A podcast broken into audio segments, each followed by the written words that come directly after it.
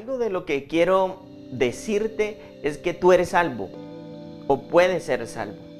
En ocasiones cuando escuchamos la palabra salvación, la relacionamos con experiencia que vamos a tener hasta después de muertos. Pero la realidad es otra.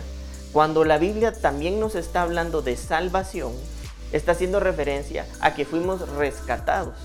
¿Y de qué fuimos rescatados? De una condición pasada. Es decir, sí, tú eres salvo para la siguiente vida, pero también para esta vida. Es decir, que Dios, uno de los deseos profundos que escondía dentro de su propósito era rescatarte de la condición en donde tú desconocías quién era Dios o quién es Dios, pero que te reconcilia también con ese diseño divino y con ese creador de tu vida.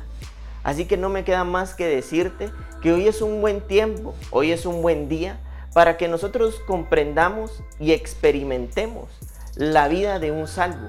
Y la vida de un salvo es aquella vida que ha sido rescatada de una condición pasada y que hoy en su presente empieza a proyectar la salvación que ya ha recibido.